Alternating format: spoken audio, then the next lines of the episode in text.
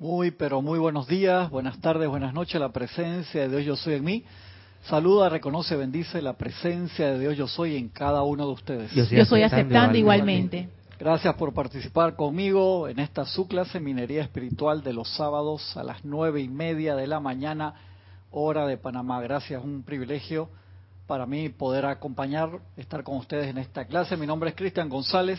¿Tienen alguna pregunta que no esté dentro del tema de la clase, me pueden escribir a cristian arroba serapisbay.com. Gracias por participar con nosotros. Estamos acá, me hicieron varias preguntas y quería regresar acá a este libro, La Ley de la Precipitación, donde también Jorge, al ser un libro chiquito, le había unido el, el de Milagros de hoy de Broderville, que hemos leído varias partes de ahí, quería retomar eso ahí, ya que es eh, la conexión con los electrones y ese manejo de los electrones. Antes de, de eso quería comentarles también de una serie nueva que está en Apple Plus, que es un canal nuevo también que tiene, ahora saben que salió Disney con su canal, salió Apple con su canal y tienen semana de prueba, así que pueden ver esos capítulos eh, gratis. Si, si les interesa, hay una serie interesante, un poco violenta para los que son sensibles en ese aspecto, se los digo desde ya, porque a veces les recomiendo algo y después me dicen, no, eso está horrible, que no sé qué, que mucha sangre. Enseguida así, me escriben para eso. ¿Cómo vas a comentar eso? Les digo, para los que son sensibles en ese aspecto, les aviso antemano una serie que se llama Sí, SW de Ver, eh, con Jason Momoa, con el que hace de, de, Aquaman y que también salió en Game of Thrones y en otras películas. La serie se trata de la humanidad en el futuro que llegó una plaga a la humanidad y solamente quedaron dos millones de personas en todo el mundo. Sí, se ven las ruinas así de, de la humanidad. Y la otra peculiaridad es que toda la gente que quedó en la Tierra, y ya han pasado creo que como 500 años de eso, todos los que nacen son ciegos. O sea, toda la humanidad que quedó son ciegos. Y nacen dos niños en el primer capítulo que ven. Y eso hace trae unos cambios interesantes. Y eso tiene mucha similitud con uno de los cambios en la caída del hombre, la caída de los seres humanos, que se perdieron cantidad de habilidades que los seres humanos teníamos. Dentro de esa la capacidad de toda la humanidad de ver el aura, no solamente el, el aura, ver eh, toda la luz que emanaban las personas en ese tiempo no existía la mentira. Ustedes se imaginan ahora si toda la humanidad tuviera la capacidad de ver el aura, o sea, no, no existirían los discursos políticos escondidos, porque tú te imaginas eso, ¿no?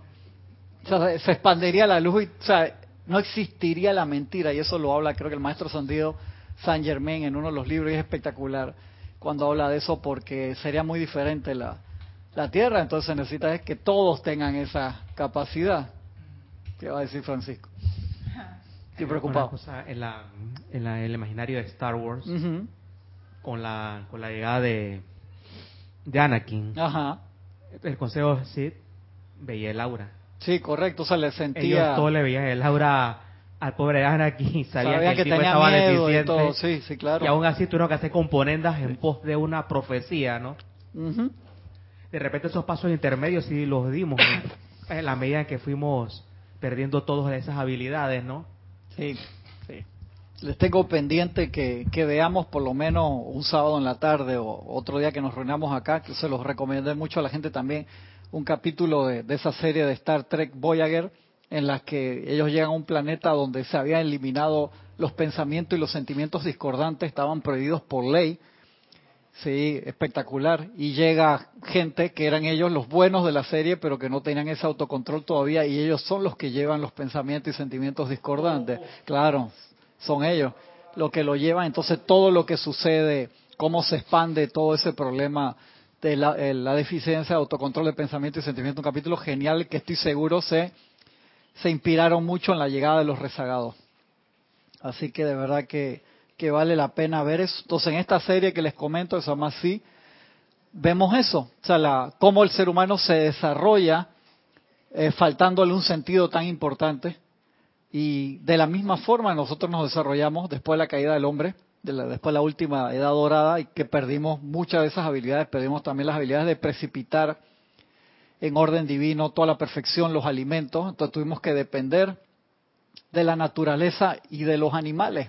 Y entonces esclavizamos a varias razas animales para que sean nuestra comida y eso todos los problemas que han traído a través del, tiempo. Bien interesante, cuando uno hace la similitud allí. Así que a los que les interesa esa, esa serie, véanla porque hay cosas que están ahí atrás del, de la tela, por así decirlo. Entonces, regresar acá, les recomiendo mucho este libro también porque sale también la historia de Werner, como Werner en la Segunda Guerra Mundial, después sale de sale de, Alemania, cómo, cómo llega a Estados Unidos, cómo hace su contacto con, con la enseñanza, lo que ya tenía, cómo hace contacto y empieza a buscar los libros también originales de los maestros, que es espectacular toda esa parte, cómo te lo plasma acá en este librito, la ley de precipitación, cómo enfrentar exitosamente las necesidades diarias de la vida de Werner. Entonces acá está metido también que Jorge metió el libro Milagros de hoy de Brotherville, que era un librito muy chiquito, buenísimo, lo metió acá. Y voy a leer hoy varios episodios de esto. Uno de ellos se llama Episodio del tubo de luz electrónica que dicen es, dice, fue en Cincinnati que le expliqué a la clase cómo invocar el uso del tubo de luz electrónica. Después de clase una pareja de señoras y yo comenzamos a cruzar la calle. La luz verde estaba a nuestro favor cuando un carro vino hacia nosotros. Inmediatamente empezamos a pedir que se nos envolviera en el tubo de luz cuando venía el carro. No tuvimos tiempo para hacer el decreto completo por su protección. No tuvieron tiempo, fue una, una emergencia ahí de alta velocidad. El automóvil que venía paró como si hubiese golpeado una pared de metal. El conductor estaba exaltado y preguntó, ¿a quién o a qué le pegué? Imagínate ese nivel de tubo de luz que la resistencia fue como si se hubiera chocado contra una pared metal. Él debe haberle pegado una pared de luz porque no había golpeado a ninguna de las personas ni a ningún otro auto. Aquí les doy el decreto completo. Magna presencia, yo soy, envuélveme ahora en tu magno tubo de luz de sustancia maestra ascendida, con tal poder que nada pueda penetrarlo Vela porque me mantenga invisible, invencible e invulnerable a todo, menos a tu toda poderosa perfección. Te doy las gracias. Otro decreto para la invocación del tubo de luz. Transcurrió apenas una semana sin que se manifestara más milagros, ya sea en mi mundo de asuntos o en los asuntos de mis estudiantes. Así es como debe ser ya que si los milagros solo se dieran en mi vida y no en la vida de los estudiantes, entonces creería que para ellos también sería imposible manifestarlos. De hecho, si ese fuera el caso, entonces mis milagros se hubiesen producido con el propósito de engañar a los estudiantes. Eso era lo más remoto en mi mente, ya que yo estaba tan entusiasmado con los resultados que obtenía que quería que todo el mundo también los tuviera y todo el mundo los puede tener.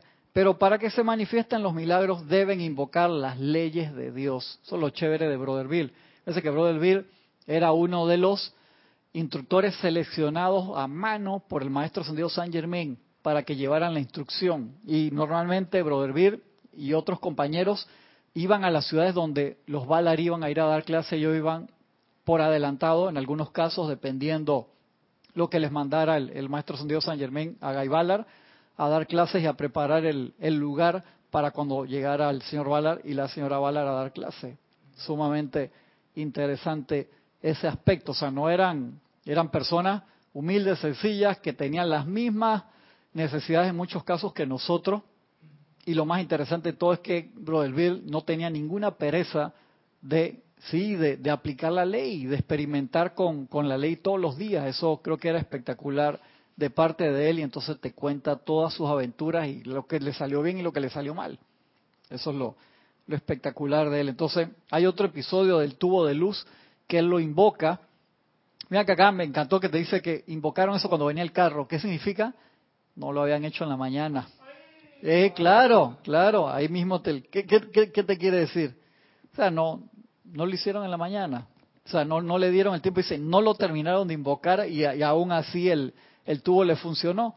Me acuerdo también que una vez el maestro San Dios San Germán dice, tú no necesitas más que un par de segundos para invocar el tubo de luz en perfección. En, la, en Misterios de Velados, cuando ellos se enfrentan a la, a la gente que saca las armas y los inmoviliza. Sí, sí. Eso, en esa fracción de segundo yo creo que un decreto no cabe. Esa es ya una actividad tiene que, tener momentum. Que tiene momentum. Sí, tiene que tener momentum. Que puede ser que si tú tienes momentum, valga la redundancia, sí lo puedes hacer en un segundo, pero tienes que tener práctica. Más el haberlo hecho todos los días, ¿no? Ese no es el, el momento para decir dónde está mi libro de decretos. No, ya estás listo. En la próxima encarnación, hermano. Eh, ahí sí.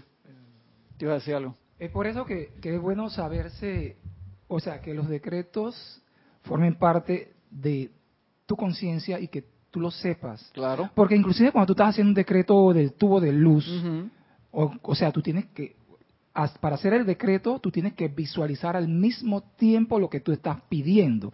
Pero tú no puedes estar con el libro en la mano y, visualizando. Yo no creo que, si lo sabes de memoria, es mucho mejor. O sea, eh, cierras tus y tú visualizas a la vez que, que emites el decreto del tubo de luz. Acabas de decir algo sumamente importante, o sea, que es la, el, el 50%, tal vez el 60% o más de, de la petición. Y igual sucede que eso lo hemos hablado cantidad de veces. Todos los decretos que tú hagas, si tú no los visualizas, tú no estás formando el cáliz que se va a llenar con la energía, no, no lo vas a traer a la forma. Digo, me acuerdo haber una vez conversado con un grupo que tenía años de funcionar y no sabían esa parte, no sabían que cada decreto, los que tú haces en el ceremonial, los que haces en clase, los que haces en tu casa, tú tienes que visualizar lo que estás diciendo. Entonces, si tú estás haciendo los decretos a la carrera, y de ahí es que, si tú me dices, ah, entonces yo en el ceremonial lo voy a hacer a mi propia velocidad, no. Ahí tú te pones, te pliegas a la velocidad del grupo, obviamente. Por eso es que tú practicas en la casa. Eh, es por, perdona, es que es por eso que el estudio de los libros del Puente a la Libertad es importante porque eh, de repente hay, hay estudiantes de la luz, bueno, los que no se han enterado de repente por falta de estudio, que piensan que, que hacer un decreto solamente es abrir el libro y leerlo de arriba hacia abajo y terminar. Ya lo hiciste, no, pero no lo visualizaste. Así es. No lo visualizaste, así que lo que tú hiciste no se completó, no va a tener el mismo efecto como que si tú lo visualizas, lo que estás pidiendo a través del decreto. Así es que es la cosa. Es que ese es el, acuérdate, el poder de la visualización tiene que ver con el poder de la visión interna, que es un atributo divino. Eso es lo, lo que nosotros pensamos y sentimos, es lo que traemos a la forma. O sea, de la palabra escrita, la palabra hablada, que va con esa altísima vibración, el poder verlo adentro, en mente y corazón, en los sentimientos, es lo que trae la forma, o sea, es, son varios pasos. Y de ahí que uno se pone en la casa a practicar con cosas pequeñas o con cosas más grandes, quiero manifestar tal cosa, quiero manifestar tal sentimiento hoy, quiero cargar mi tubo de luz con una cualidad divina hoy, mañana, pasado, me voy a quedar con esa cualidad un día, una semana, un mes, un año. O sea, uno se consagra a algo, a una actividad y no sale de ahí y, la meditación ayuda mucho a eso. Cuando una persona dice yo no puedo visualizar, falta músculo espiritual, o sea, falta simplemente práctica. Es tan fácil como, como eso.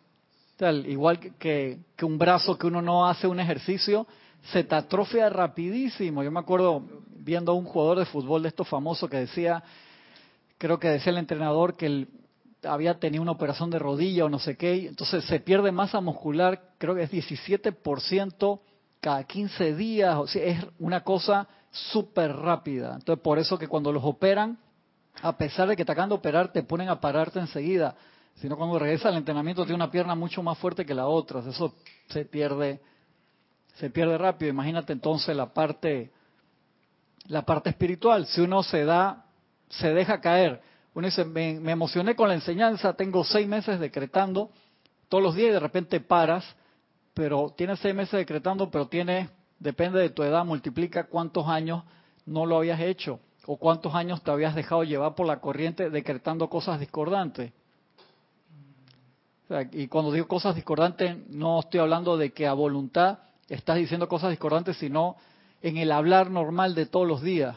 El presidente cometió un error, esta gente es una porquería, no sé qué vaina, me voy a enfermar, que esto, que el otro, se, te dejas llevar por la corriente. Que ahí él justo tiene una clase también de del gran director divino que, que te habla del chisme. Dice, tú no sacas el chisme de tu vida, hermano, estás listo para la foto. Es un panameñismo que te dice, estás muerto. Porque esa energía se mete ahí y te contamina todo lo demás que, que tú vas a hacer, ¿no? Sí, los maestros siempre te dicen sacar la crítica, la condenación, el chisme, dice, son tres venenos te los describen así enseguida, ¿no? A veces con, con la buena intención de hacer una crítica constructiva, la persona pasa esa delgada línea y queda en el, en el, en el chisme, en la condenación, en la crítica enseguida y ya es un problema. Entonces te mete y es como si tuviera, dice el, el uno, no me acuerdo si es el maestro San Germán o el maestro Dios Jesús, que eso es peor que si te, que si te picara una, una serpiente. De ahí que uno tiene que tener mucho autocontrol con eso. ¿Por qué? Porque uno queda enseguida en esa parte, no nos damos cuenta. ¿Y qué sucede? Todo lo que realizamos se te contamina.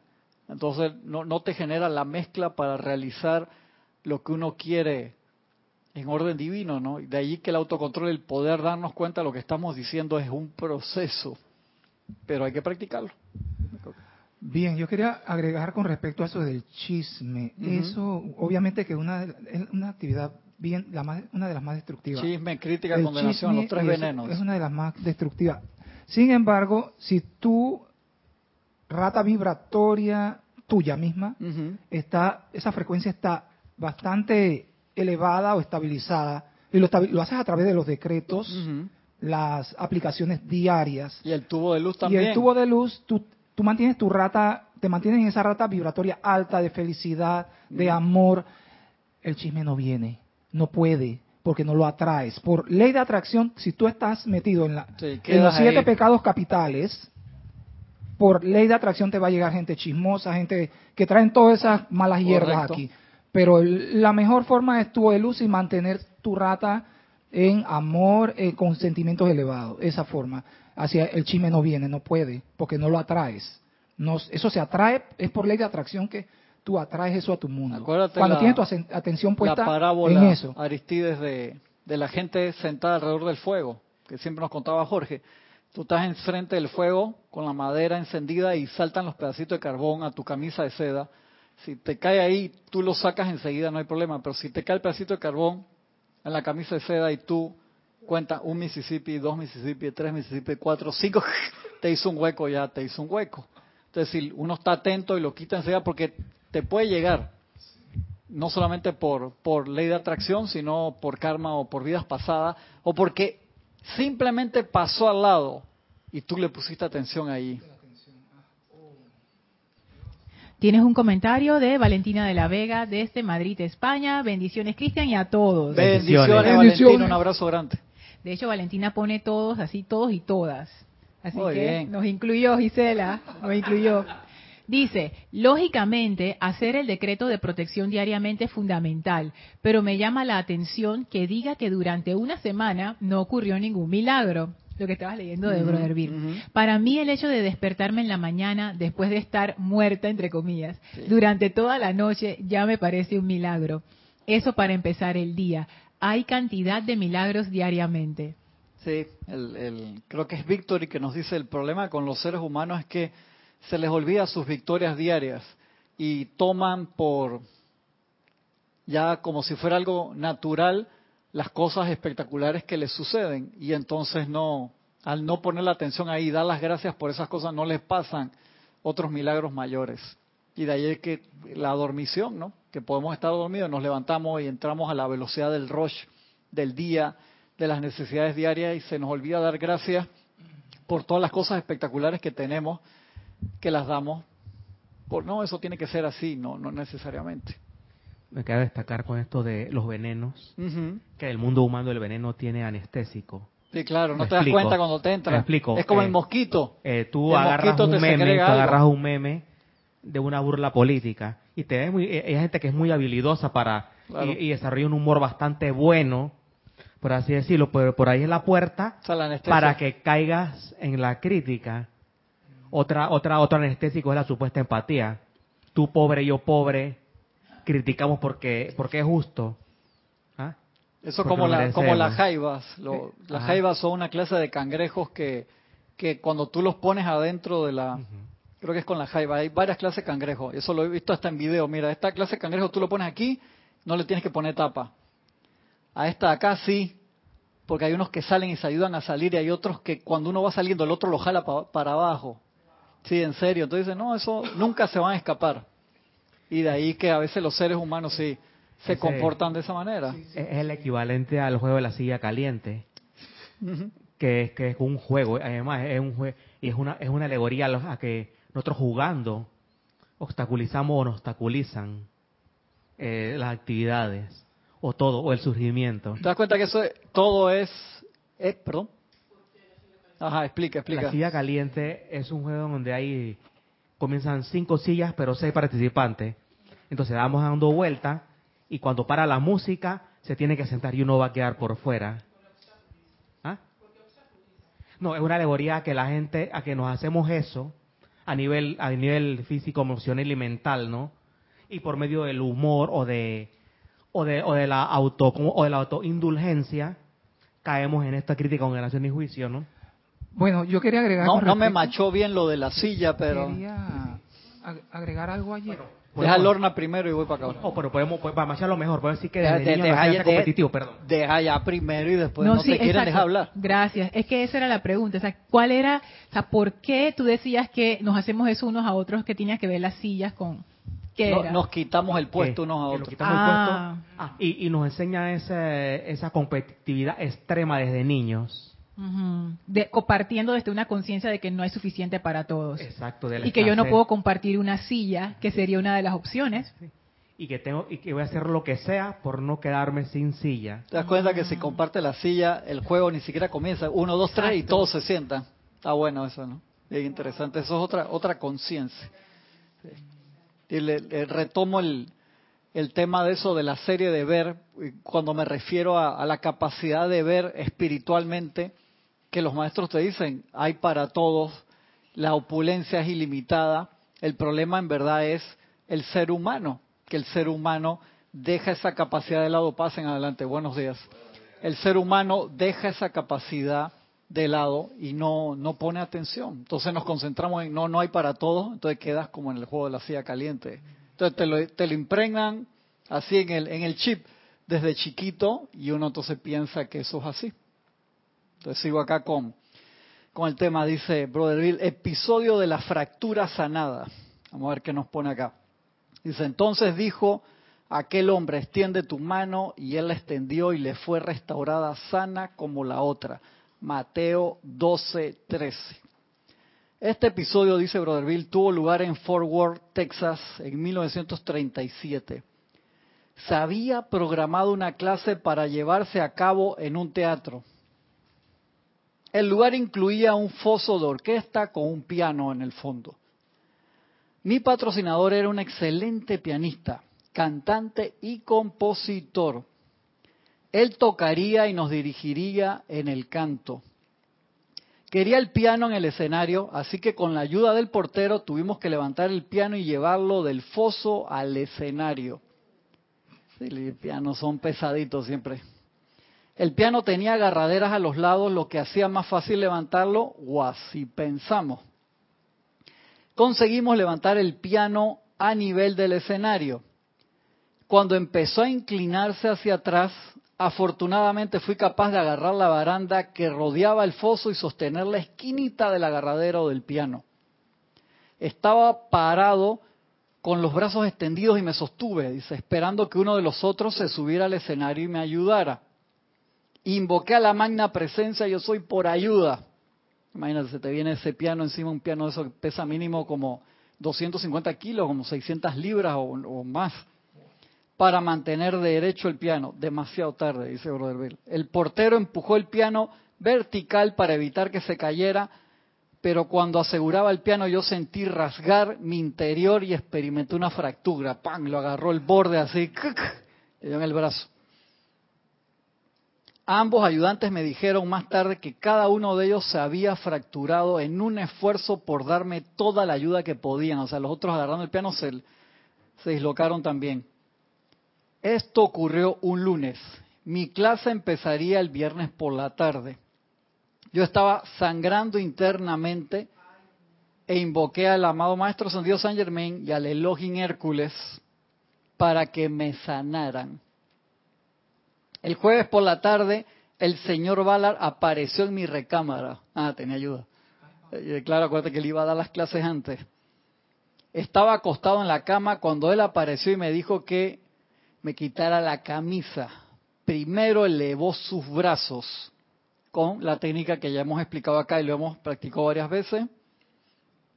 Luego, después de un momento, puso sus manos sobre mi abdomen y me ingle fracturada agarró brazo y cadera. Dice, no hables, me dijo. A medida que ministraba, sus manos variaban entre calientes y frías. Él sentía esa, esa radiación, qué interesante. Y me maravillaba de que había muy poco dolor. Cuando finalizaron sus ministraciones, supe que estaba sanado y me dormí. Cuando me desperté, mi amado instructor se había marchado, dice. De dónde vino y a dónde se fue, yo no sé. Se le apareció así. Cuando lo volví a ver, él no quiso que le agradeciera ni que le hablara del asunto. Este episodio tuvo lugar antes de su ascensión, la cual aconteció el 31 de diciembre de 1939, y todo lo que podía hacer era agradecer a Dios. Todavía le agradezco porque después nunca he tenido ningún problema o dolor. De hecho, casi olvidé que jamás había sucedido. Nota, pone Brother al final. Cuando hubo terminado de escribir este episodio, se sintió como si una presencia estuviera parada detrás de mí. No pudo haber sido una persona. La pared estaba a mi espalda y no había suficiente espacio para un cuerpo humano. Así que tuvo que haber sido un ser ascendido, pienso que fue el señor Ballard. De nuevo sentí la presencia, por lo que le envié mi amor divino al amado señor Ballard. Yo cuando lo leí la primera vez pensé que iba a ser un episodio de sanación que él había hecho y no, fue que lo asistieron a él, le cayó un piano encima. O sea, le llevó el brazo y, parte de la cadera del señor Ballard. Antes de que se fuera, vino y le dio esa ayuda. Y es súper interesante.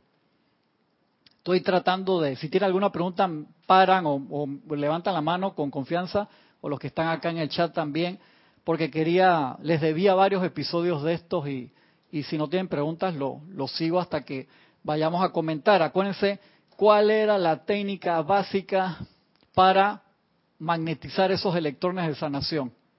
Tú estabas aquí. ¿Cuál es la técnica básica? Primero, postura. ¿Y el micrófono? Perdón.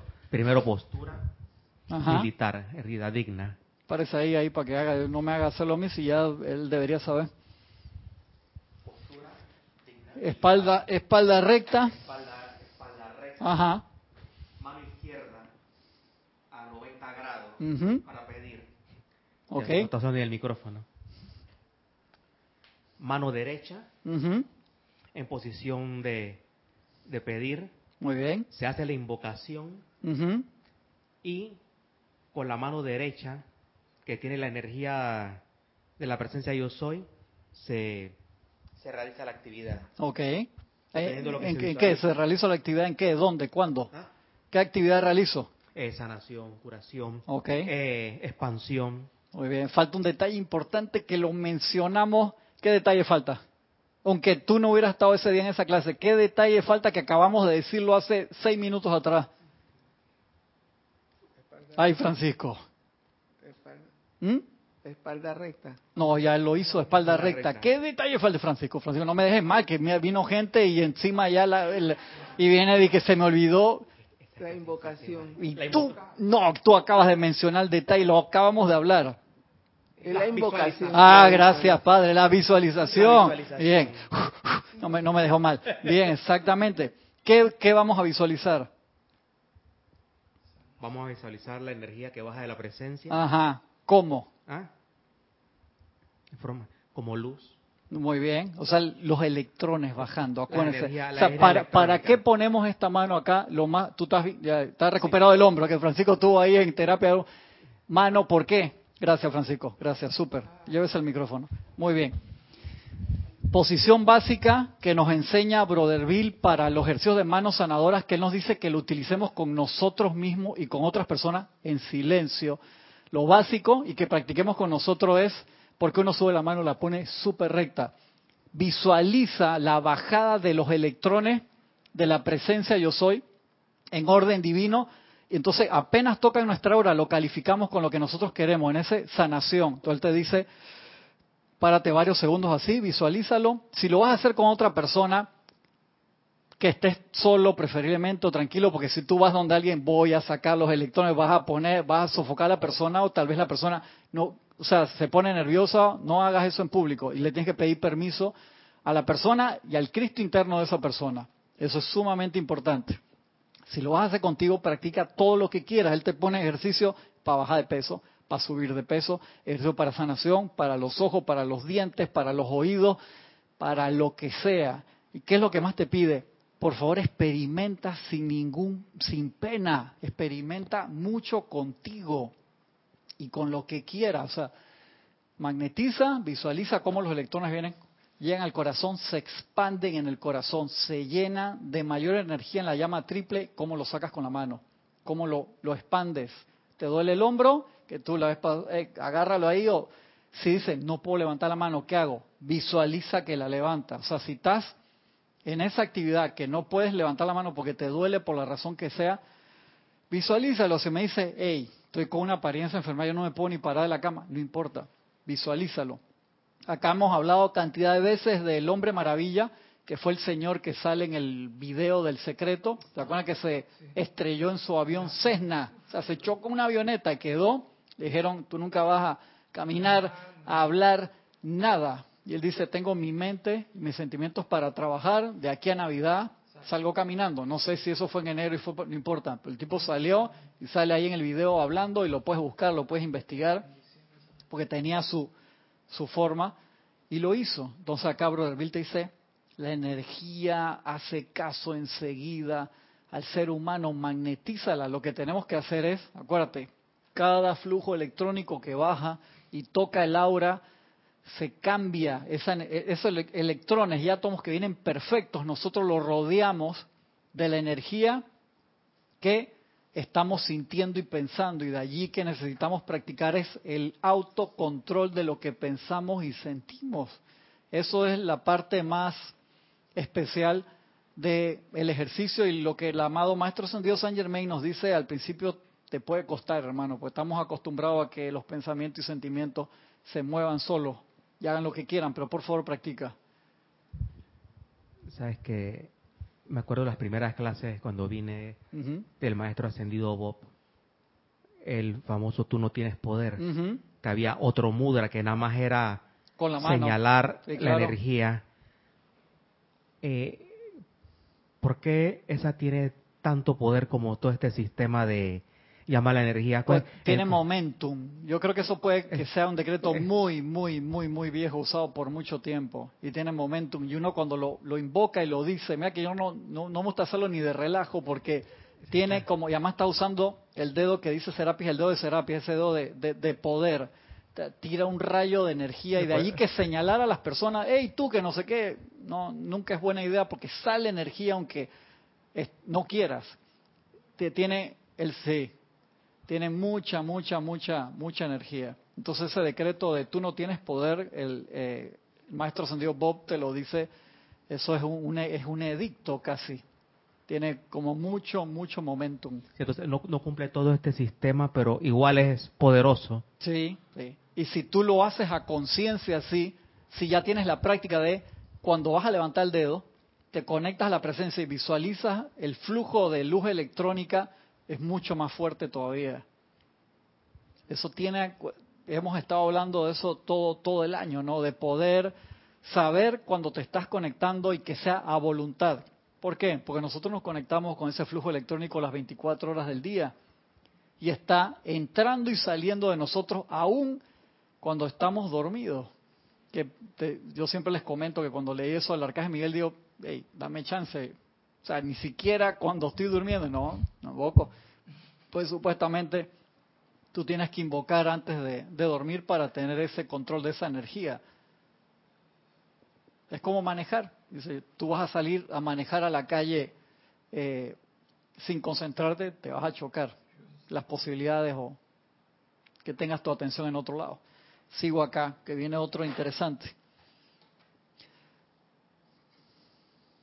Dice, 1935, durante las clases diarias en la ciudad de Chicago, recibí una llamada de Cincinnati pidiéndome que viajara allá para ayudar en una sanación.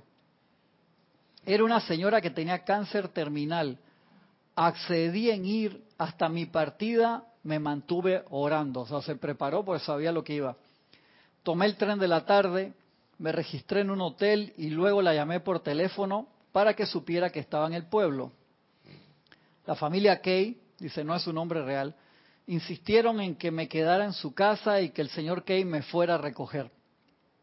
Les dije que acababa de registrarme y que tenía que escribir algunas cartas. Así que sería mejor que me quedara en el hotel. No, usted se viene para nuestra casa. Y si lo hace, mi esposa sanará. O sea, la gente que lo estaba llamando, tú te quedas aquí, hermano, con nosotros.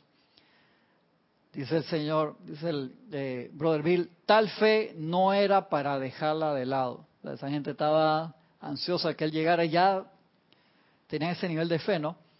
Y accedí a estar allí en 10 minutos. Percibí que las personas eran amigables y que estaban dispuestas a explicar la condición. Pensé que no había necesidad de saber cómo Dios era el sanador, no yo. Les pedí decir una oración después de mí, palabra por palabra, y nos dijimos buenas noches. La señora Kay estaba bien entrada en la parte terminal de su cáncer y toda su piel estaba bastante roja.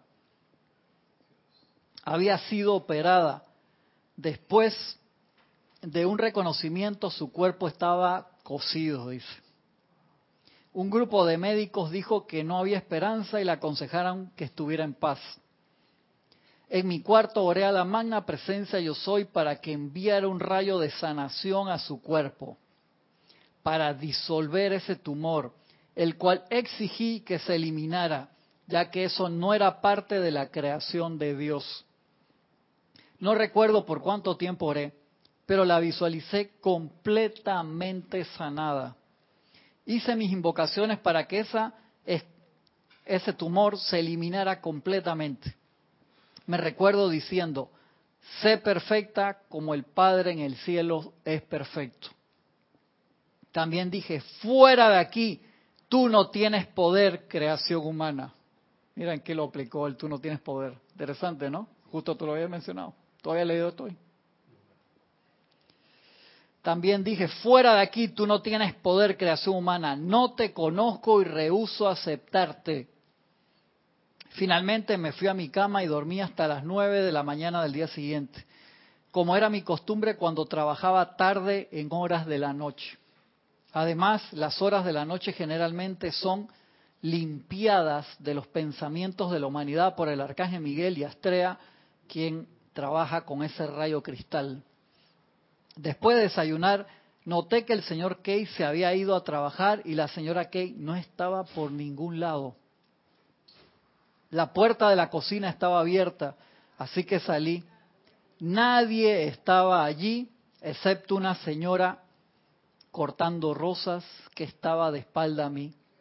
Me arriesgué y le pregunté si ella sabía dónde estaba la señora Kay. Perdón, ¿puede cerrar la puerta, Roberto? Ok, tranquilo, no hay problema. vaya tranquila, no hay problema. Ahora ella era una mujer restablecida con una sonrisa hermosa en su cara encantadora. Desearía decirle a mis lectores que yo esperaba una sanación, indudablemente, pero aquí la presencia de Dios demostró una transformación y, y sanación totalmente milagroso, todo en una. todo el mundo debe arrodillarse y dar gracias a Dios por su creación gloriosa y perfecta. O sea, la señora no solamente se, se sanó, tuvo una transfiguración ahí total, o sea, de estar quemada por la radiación, por la operación, por la situación que tenía de cáncer terminal, la que al otro día se paró y estaba cortando rosa en el jardín y se veía normal, de verdad que espectacular. Y eso se debe a la actitud siempre de, de aceptación. O sea, cuando uno quiere algo, con fe tú te abres a la sanación. Y de ahí es que uno tiene que ver en su interior realmente el porqué de una apariencia. Acuérdate que la amada Madre María habla mucho de eso. Nunca debe haber sanación sin iluminación. ¿Por qué? perdón, voy acá donde Lorna primero que tenías. Sí, es que es una pregunta, pero te va a desviar del, tema. Ok, me la pasas ahora después. ¿Por qué no debe haber sanación sin, sin iluminación? Y eso lo pide la Madre María siempre.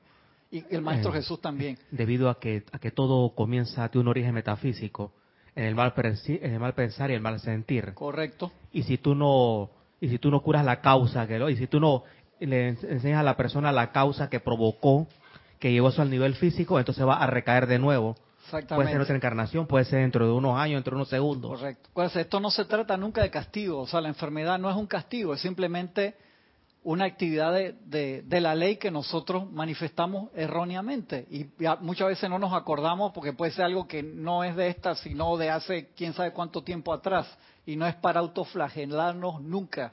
También puede ser una materia que nosotros tenemos pendiente. Y como no, como sí, claro que sí, una enfermedad puede ser una materia que tú la fuiste dejando de lado, entonces te manda a estacionarte, hermano, porque una enfermedad te manda a parquearte acá como dicen, decimos en Panamá, parquearte que tienes que estacionar y interiorizarte. Me acuerdo, había un instructor que decía una frase bien interesante, cuando te dicen que algo es incurable, es que es curable desde adentro, in, o sea, incurable, que en, inglés suena más fácil, que es algo, dice, no, eso es incurable, que te dicen, eso se cura desde adentro, hermano, no, de, no desde afuera. Y de allí que eso, el Maestro Santiago Jesús, ¿por qué le decía a la gente cuando la sanaba, no vuelvas a pecar? ¿Por qué? Porque en, esa aplicación la persona era iluminada y veía la causa y núcleo de lo que le provocó la apariencia. Exactamente. O sea, eso era en esa sanación siempre iba iluminación, te dejaba ver el porqué. Entonces, el decirte no volver a pecar era ya, ya, yo sé lo que no tengo que volver a hacer para caer así. Y eso es un detalle sumamente importante. Y de allí que cuando nosotros invocamos sanación por una persona, siempre tiene que estar acompañado de iluminación, de invocar al Cristo de esa persona que lo ilumine para que no regrese. Porque si vamos a suponer, tú buscas a alguien que te haga, tú dices, esta persona tiene un momentum de sanación, una imposición de mano, lo que sea, te quita una, una apariencia, puede durar tres meses, un año, dos años, siempre Jorge lo explicaba, dice, cuando la persona esa desencarna, te regresa la enfermedad porque no lo estás sosteniendo tú. Igual si tú necesitas una cirugía, háztela, si tú necesitas tomar una medicina, háztela, pero eso es algo temporal. Y tenemos que darle gracias a la medicina moderna porque nos está dando tiempo, pero no creas que eso se fue, o sea, eso lo pararon ahí, quedó congelado temporalmente hasta que tú sepas la causa, porque eso lo generamos nosotros mismos. Lo veo de esta manera, hasta la medicina moderna es parte de un derecho de conciencia sí. que tenemos los que nacemos del lado occidental donde se necesita. Correcto. Pues en la parte oriental tienen un poco más de entendimiento de, eso, eh, sobre todo con el karma. Es una pregunta de Leticia López, de este Texas, Estados Unidos. Bendiciones a todos. Bendiciones. Un abrazo grande, Leticia. Dice, Cristian, ¿cómo sería pedirle permiso al Cristo de esa persona que quieres ayudar haciendo el ejercicio de manos sanadoras? Fácil. Tú invoca, tú cuando hablaste con la persona, la persona tú tomaste la decisión de ayudarla en su proceso de sanación y la persona quiere. Yo he hablado con personas que dicen, yo no me quiero sanar. Sí, claro que sí. La primera vez que me pasó fue como un shock. Yo dije, wow, no quiere y tenés que respetar ese libre albedrío.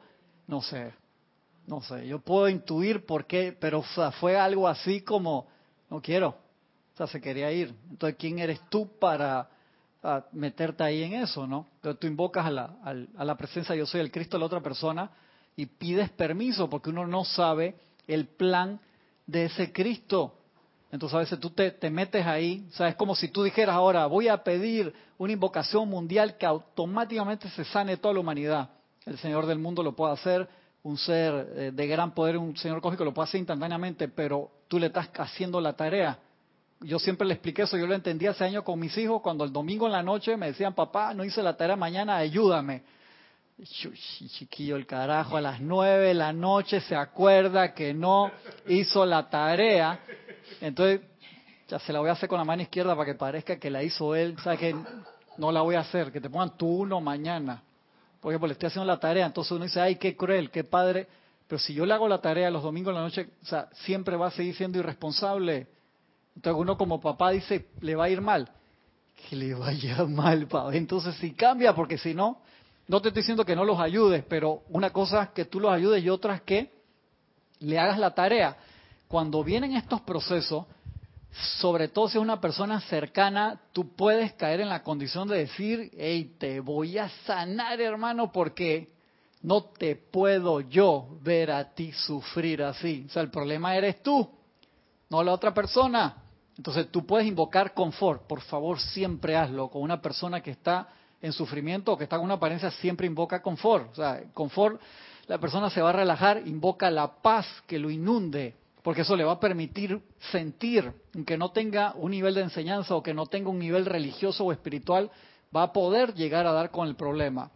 Pero si la persona ya tiene cierto nivel espiritual y sí quiere la ayuda, dásela, pero siempre invocando iluminación, si no lo que hagas tú o la ayuda que puedas dar en tus oraciones, en tus decretos, en tus visualizaciones para ayudar a esa persona va a ser temporal. Y el mejor regalo que podemos dar en esa parte es que sea algo que de verdad se quede. Por eso Jesús le decía a la gente, no vuelvas a pecar, los estaba iluminando para que vieran la causa que había generado el efecto.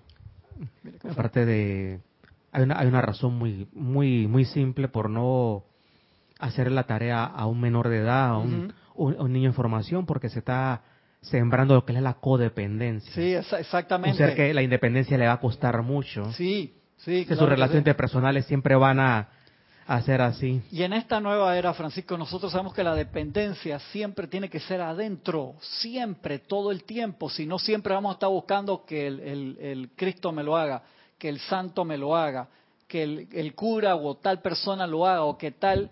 No, me acuerdo cuando la gente venía y le decía a Jorge, no, bendíceme a mi hijo chiquito que no sé qué, yo te voy a enseñar cómo hacerlo.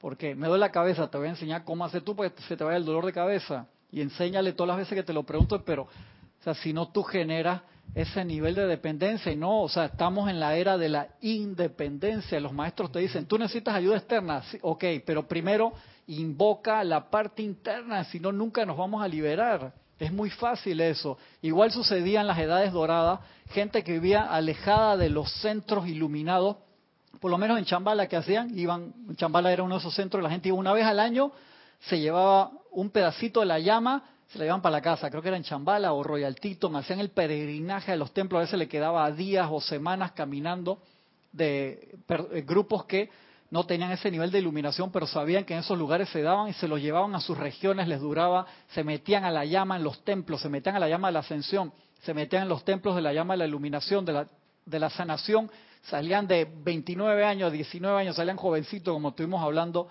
la semana pasada y antepasada, se iban, pero no lo sostenías y eso era temporal y, después tenía que ir de nuevo cuando estaba enfermo. Y la idea era que, wow, me imbuí de verdad totalmente, voy para allá, en esa llama y la hago mío, se queda conmigo, la sostengo. Es igual que cuando tú tienes una enseñanza nueva, fuiste un ceremonial y sales cargado con esa llama, pero el arcángel Miguel te lo dice, usted no llega ni a la esquina y se les olvidó, loco. Bueno, no dice loco, pero dice, o sea, no, no llegas allá y se te olvidó qué fue lo que pediste.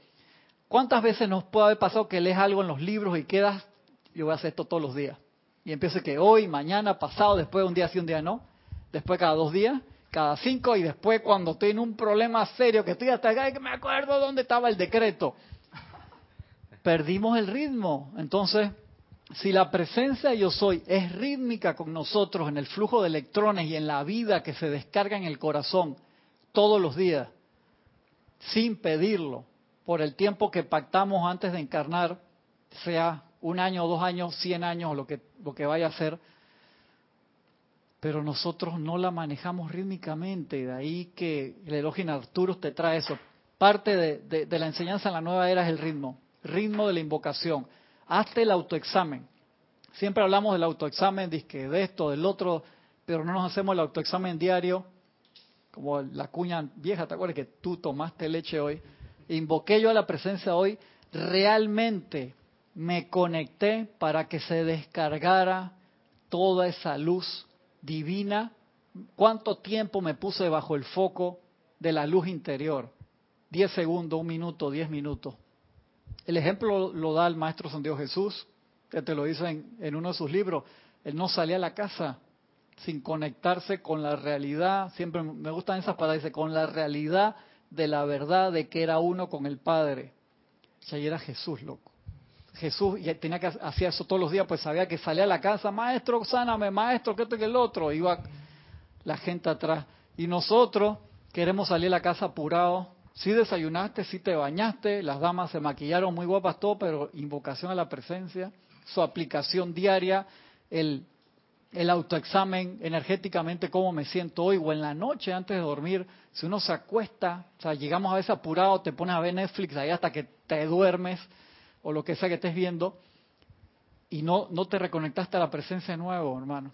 Entonces te vas a un periodo de cuatro horas, cinco horas, ocho horas, lo que sea que duermas, a darle vuelta en pensamiento y sentimientos, a reenergizar las cosas del día sin habernos bañado en la luz. Eh, nada más para aclarar lo de la pregunta de Leticia con lo del Cristo. O sea, tú uno le pide permiso al Cristo, que es algo de uno mismo. Tú, tú haces tu invocación a solas, o además de esa invocación, tú tienes que decirle físicamente a la persona. ¿Decirle qué a la persona? Que si se quiere sanar, ah, Por supuesto, O sea, que son las dos, hacer la invocación y preguntarle. Que, no se preguntaba, ustedes se acuerdan el, el, ejemplo que Jorge dio muchas veces, dice una vez yo no le pregunté a alguien si, si se quería sanar. ¿A quién fue? Al hijo, que a Jorge, su hijo menor de edad, en aquel tiempo Andrés tenía como eh, 16, 17 años, una cosa así, o, y tuvo un accidente y lo llamaron de noche. Jorge tuvo que salir corriendo con, con Kira, se había chocado, él, él iba con un grupo de amigos, se chocaron en cerca de, Atlapa y, estaba mal herido y se fue ahí, hizo una invocación, lo cargó en luz, vino la ambulancia, se lo llevó y se recuperó súper bien. Dice, tipo estaba noqueado, en coma o lo que fuera. Yo no iba a esperar, dije, hijito mío, despiértate del coma para preguntarte si tú te quieres sanar. Dale. ¿Por qué? ¿Por qué en esos casos tú vas tomando actividad enseguida. ¿Por qué? O es fácil. ¿Por qué? Para ver, al micrófono, ¿qué número tienes ahí? Siete. Siete. Porque tenemos, tenemos este, esa libertad cuando son personas como los hijos que tú puedes... ¿Cuáles son los tres casos? ¿Tú te acuerdas cuáles son los, los tres casos de que es tu obligación ahí tomar partido? Sí, pásale tú que se no agarra bien. Eh, serían los hijos, los empleados y el tercero no. Y los alumnos, tus discípulos. esos son los tres casos en que es tu obligación, aunque no te lo estén pidiendo, tomar acción. ¿Por qué? Porque en todo caso son personas que están dependiendo de ti de alguna forma. Entonces los hijos, sobre todo cuando son menores de edad, o sea, tú no le vas a ver, ahí viene lo, lo que hay que hacer, ¿no? Entonces tomó acción inmediatamente. Jorge habló muchas veces de ese caso. En otros casos, cuando tú dices, no, mi mamá, tu mamá no, no es hijo tuyo, es al revés. Entonces ahí tú le tienes que preguntar, a menos que sea un caso que la persona, como mi mamá tuvo en coma un mes, yo no le pregunté, o sea, yo iba y le descargaba rayos de luz todos los días, en el momento que me dejaban ir a verla, hasta que se despertó, ¿no? O sea, eso no es un caso. Si tú me dices, ¿me pudo haber ganado un karma ahí? Tal vez sí, lo acepto y pongo, pongo la plata ahí donde está la boca, ¿no? O sea, me ganó karma sí, pero era, era tomar acción o dejar que no pasara nada, tomé acción. Con respecto a eso, causalmente, hay dos comentarios. Uno de Mili, de Mili Urriola, de este Monagrillo, Panamá. Bendiciones a todos. Bendiciones, Mili. Dice, Cristian, eso me pasó a mí también. Le pedí permiso a una persona muy cercana para invocar, para, para darle sanación, y me dijo que no que ella ya se quería ir. Es más, ella después de ese permiso le pidió a todos los familiares y amigos que estuvieran pidiendo sanación para ella que no lo hicieran porque ella ya se quería wow. ir. Imagínate qué interesante, es un alma que sabe lo que quiere en ese momento. No, y mira esta historia de, escucha esta historia de Valentina. Dice, La Madre Teresa de Calcuta tuvo que pedir que, que dejaran de pedir para que no desencarnara en sus últimos momentos. En el momento que cesaron las peticiones, desencarnó a las pocas horas. Muy fuerte, gracias Valentina, no me sabía esa, esa parte de la historia, qué interesante. Claro, porque eso es por apego que tú no dejas ir a alguien, ¿verdad? Gisela, a veces uno puede estar ahí entre, estoy yo invocar la presencia, si es tu voluntad que se vaya, llévatela en orden divino o que se recupere bien. Por claro, pues si no puede ser por apego. Yo siempre te digo que me río mucho de una hermana metafísica que estando en Maunchata todos juntos estaba en silla de rueda y Jorge hizo una invocación buenísima. Magna presencia yo soy. Que tal hermana se recupere en orden divino o si no, llévatela. Y no, no me lleve, aguanta. Espérate, espérate, espérate, Jorge. Hermano, se rompió el protocolo, la montaña toda gloriosa, de lo que tú quieras, pero perdón, yo me caí en la risa, o sea, no aguanté, o yo dije, muy fuerte, sorry, loco, no pude, no pude. Sí, sí, de, no aguanta, Jorge, espérate, espérate. yo, no fue cuento, yo, yo lo vi, yo estaba ahí, y la hermana está, está bien. Una pregunta. ¿Qué haces en caso de eh, una enfermedad de, de la mente Ajá de una persona que tiene la presencia de maníaco depresivo que sí le puede costar la vida el hecho de autonegarse. Me estoy explicando, bueno, el caso el caso de, Robin Williams. Claro. Yo no yo nunca me esperaba que Robin Williams se fuera una persona tan feliz que trajo tanta dicha a la humanidad que fuera a caer en ese estado depresivo y suicidarse. Yo no, me esperaba eso. Y como hay personas que que por su por su enfermedad pueden irse de la manera que sea. Entonces, esa persona hay que hay que, hay que hacer algo por ella. Por lo menos los protocolos de, la iluminación y el confort. O sea, uno siempre pide, siempre pide. O sea, que, esto no te impida pedir, pidiéndole, valga el, juego de palabras, permiso a la presencia yo soy el Cristo de esa persona, porque uno no sabe la materia. Te digo, hay gente que, por lo menos a, a Gaibalar, con el nivel que tenía y ascendió poquito después, a él le dio, fue como un cáncer de, de sí, se de riñón, no sé qué, se fue así de rapidísimo. Sí, ahí está, él lo dijo en antes. Sí, claro que sí. Entonces dice, ¿cómo una persona tan avanzada de eso? Porque se tenía que ir, lo mandaron a buscar. Porque a los artistas, mira, por ejemplo, eh, ahora que habla de Guy Ballard, yo he visto que gente que se que se dedican a gente que se dedican a expandir la luz. Por ejemplo, una de mis preferidas, Olivia Newton-John, esa es una de mis artistas preferidas que yo la amo a ella, la amo, la amo, la amo. Yo te veo a ti ahí de que, uh, uh, uh, no solo menudo. ¿Qué pasa? Esa, esa, esa, una persona que se dedicó en su vida a utilizar la... para ahí un segundito.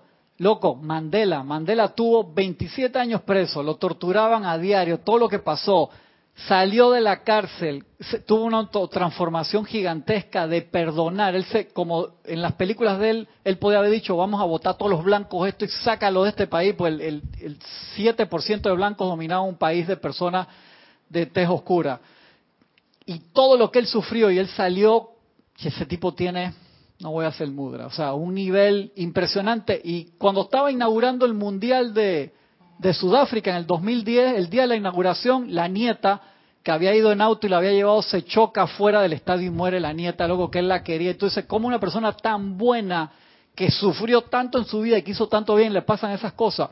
No sé, o sea, la telaraña kármica, energética. ¿Sabes una cosa? Yo me puse a, ver, cuando me enteré de lo Olivia Newton-John en ese tiempo, Olivia uh tiene un cáncer y se le, se le fue se le fue regando, ahora lo tiene en la espalda y está todavía ahí en eso, pero yo dije, hey, y empecé a buscar la lista de, artistas que han muerto de cáncer. Y hay gente del, que emanaron luz. ¿Sabes que a través de la música tú emanas sí, luz? claro que sí. Y tú levantas la, ¿cómo es? La rata vibratoria de toda una población. Así es. Y está muriéndose de cáncer, pero yo me quedo pensando que, pero como una persona que se ha dedicado a expandir la luz a través de la música, de la belleza, ¿por qué esa alma tiene que, que tener ese tipo de experiencia tan cruda y, yo digo que, que, yo digo que es cruel, ¿no? Pero no, la, no, la, califique. Oh, no, la califique. Cristian, yo he ido a los hospitales oncológicos. Yo sé, yo sé. Y, mi, abuela desencarnó de cáncer hace un par de meses atrás. Yo, yo, conozco la, la situación. Pero, no, la pero no, no, no, la no califiques la experiencia porque nosotros no sabemos. Acuérdate que tú estás viendo la forma. estás viendo la parte humana solidificada, que es algo ínfimo comparado con la luz que cada uno de nosotros somos. No te concentres en esa parte. Tiene, reconoce la parte de la luz. Además, eso es un instante en el punto cósmico, pero nos concentramos y sufrimos tanto por esa parte final de principio, de fin. Acuérdate, no te puedes identificar con el maya, con la ilusión. Eso es bien importante, Aristide, porque eso entonces te amarra, te amarra aquí. Y, a veces pasamos eso. Si la persona pidió esa materia, de alguna forma, ¿cómo tú sabes el plan que hizo con el tribunal kármico o cómo fueron las materias pendientes que tenía y dijo, ¿sabes qué? Al final de la encarnación me voy a ir de esta manera porque voy a poner la atención aquí le voy a dar la oportunidad a la gente de que eleven su... Porque, ¿qué te hace a ti ver eso? Si tú me dices que lástima, te digo, estás en problema. ¿Por qué? ¿Cuál es la, diferencia entre lástima y compasión? A ver, Aristide. Ok, la compasión... Cortito, que ya La compasión es no que, ¿cómo es? Buscar la forma de que la persona no sufra, hacer todo lo que esté en tus manos para que esa persona no...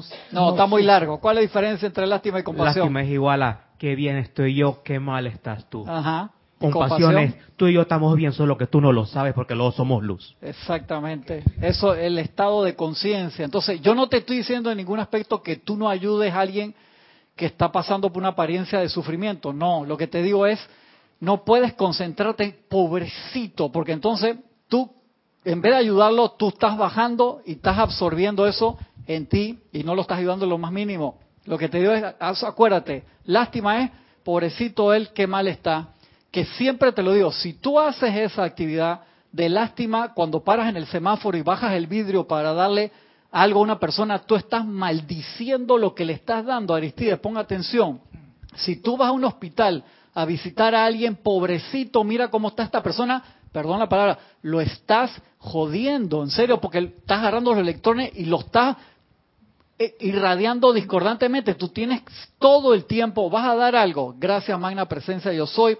Carga esta sustancia de dinero con luz y perfección y se lo das a la persona y lo bendice. Si vas a un hospital y tú no puedes sostener eso, no vayas a visitar a alguien, estás haciendo más mal. Aguanta, aguanta, relax, control. Tienes que prepararte para esas cosas, no te pueden meter gol así. Si te digo, te metieron un gol de una jugada inesperada, digo, ok, pero si tú vas al hospital a visitar a alguien, tú te envuelves en tu tubo de luz, tu manto de invisibilidad, te cargas de amor, paz, sanación, todo. Entonces ahí sí vas y lo expandes. Pero tú no puedes ir y no puedes pensar en un ídolo como tú te gustaba, que acá es que tú te acuerdas de Olivia Newton John, mándale bendiciones, paz, confort, porque no, tú, no sabemos el plan de ella. Bueno, hay un decreto de, la específico que es el que yo uso cuando he ido al hospital oncológico, de la amada Madre María. En ese decreto se pide la, que la corriente de vida que está en esa apariencia se ilumine y, con, y que no vuelva a cometer la misma causa raíz. ¿Viste que está pidiendo ese Decreto, ese decreto es el recomendado por la amada Madre María. Y yo lo, usa, lo he usado allá y lo usaba. No es que yo iba a llorar encima de la gente, no. Pero es verdad, porque tú lo que haces es acrecentar, eh, es todo lo, lo, que estás haciendo como autogolpeándose Aristide, tú puedes ayudar. Al momento tú sientes que, están bajando la defensa, sal de ahí. Sí, hermano. Eso es lo mismo que hacen los ángeles, de chiquitos a grandes. Van al sol central, magnetizan una radiación divina de perfección, van a un lugar, la expanden, cuando ya la expandieron se van, no se quedan viendo. Último minuto. Y Sí, un comentario muy muy especial de Angélica Enríquez desde Chillán, Chile. Cristian, bendiciones, a todos. bendiciones, un abrazo grande. Y Angélica nos comparte algo bien así especial. Dice, mi padre estuvo agonizando un mes y yo le pedía a su Cristo que ya le diera la liberación, pero que todo fuera de acuerdo a su voluntad, a la voluntad de la presencia. En el sueño se le presentaba a mi hija que le daba las gracias porque le cuidábamos su cuerpo. Él estaba mirando todo desde el etérico, lo teníamos en casa, hasta que llegó el día y yo estaba muy cansada, pero se dio el tiempo de avisarme que se iba para alcanzar a hacerle el decreto de traspaso a las octavas superiores. Fue un gran aprendizaje. Su Cristo nos asistió para entender el proceso. Qué bueno, gracias Padre Angélica y muchas gracias por, por compartir esa experiencia con nosotros.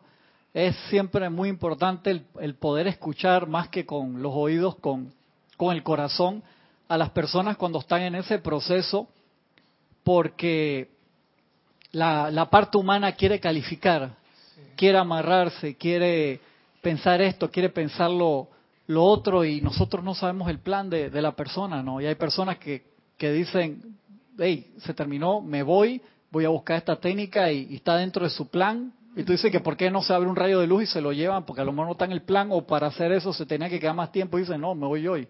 ¿Por qué tú quisieras meter esa materia? ¿Por qué tú quieres meter esa materia? Si le vieran la cara, los ojitos así de, de Poppy que está poniendo, hermano, cuando lo dice, ¿viste? Lo estás calificando. Porque porque es duro, ¿no? Porque uno no quiere aceptar que la enfermedad puede ser un medio para iluminarte. Mira lo que te acaba de decir Lorna. ¿Tú escuchaste lo que te dijo Lorna? Va, por estar hablando. Escuche. Porque la enfermedad puede ser un medio para iluminarte. O sea, tú crees que te está haciendo daño, pero en realidad no te está haciendo daño, te está ayudando. Es como una medicina marca que tú le quieres dar a un niño. el niño no se la quiere tomar, pero eso es lo que él necesita para sanarse de verdad. Digo, depende del aprendizaje. Lo que pasa es que yo siento, y eso también es, es como mi sentimiento, lo siento, lo, lo, confieso, que uno piensa que porque uno se porta bien, tú tienes una garantía y todo te tiene que salir bien, y eso no es así. Todos estamos en la escuela, y en la escuela todo el mundo hace los exámenes y todo el mundo tiene tareas. O sea, es parte de la, es parte de la aventura aquí, pues. Sí, la enfermedad es uno de esos exámenes escabrosos, pero no es, no es para hacerte daño. No es para joderte. Exacto. Me encantó eso para cerrar. Muchas, muchas gracias. Gracias a los que están de este lado. Los que están del otro lado, nos vemos con la ayuda de la presencia la semana que viene por Serapis Bay Radio y Televisión. Hasta pronto.